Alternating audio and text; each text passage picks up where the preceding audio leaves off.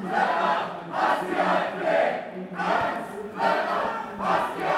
So hörte es sich an, als knapp 100 Antifaschistinnen am gestrigen Sonntag, den 11.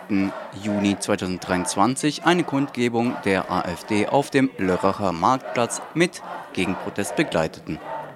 Der Lörracher Kreisverband der rechtsextremen Partei hatte aufgerufen, in Anführungsstrichen konsequent für deutsche Interessen zu demonstrieren. Auf der Redeliste standen die beiden Bundestagsabgeordneten Markus Frohnmeier und Thomas Seitz.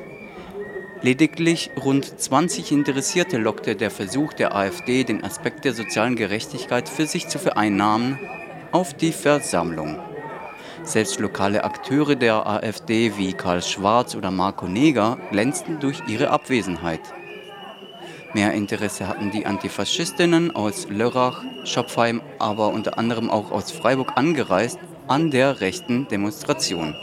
Mit Schildern, Fahnen und durch ununterbrochenen Lärm in Form von Parolen und Musik begleiteten die Linken die rechtsextreme Versammlung.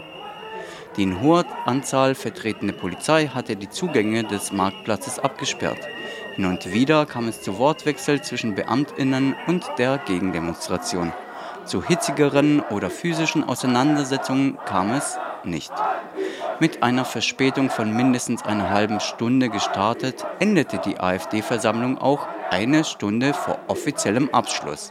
Im Verhältnis zur Versammlung vor zwei Jahren, als der rechtsextreme Anwalt Dubravko Mandic als damaliger Kandidat zu den Landtagswahlen im Wahlkreis Lörrach eine Kundgebung am selben Ort veranstaltet hatte, ist die Versammlung der AfD am gestrigen Sonntag als Misserfolg zu werten. Thematisch war es damals vor allem um eine völkisch begründete Kritik an den Corona-Infektionsschutzmaßnahmen gegangen. Bei der Versammlung im Frühjahr 2021 hatten Christine Baum und Heinrich Fichtner und weitere Rechte gesprochen. Wehrmachtsmusik war gespielt worden und ein Schweizer Rechtsextremer hatte durch einen antisemitischen Zwischenruf auf sich aufmerksam gemacht.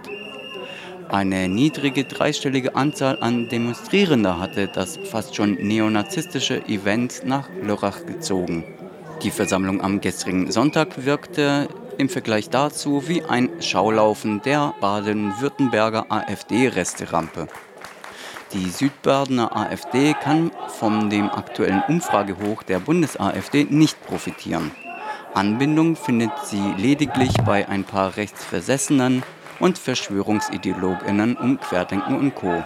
Aber der Großteil der Bevölkerung macht den Anschein, sie zu ignorieren oder gegen sie zu demonstrieren.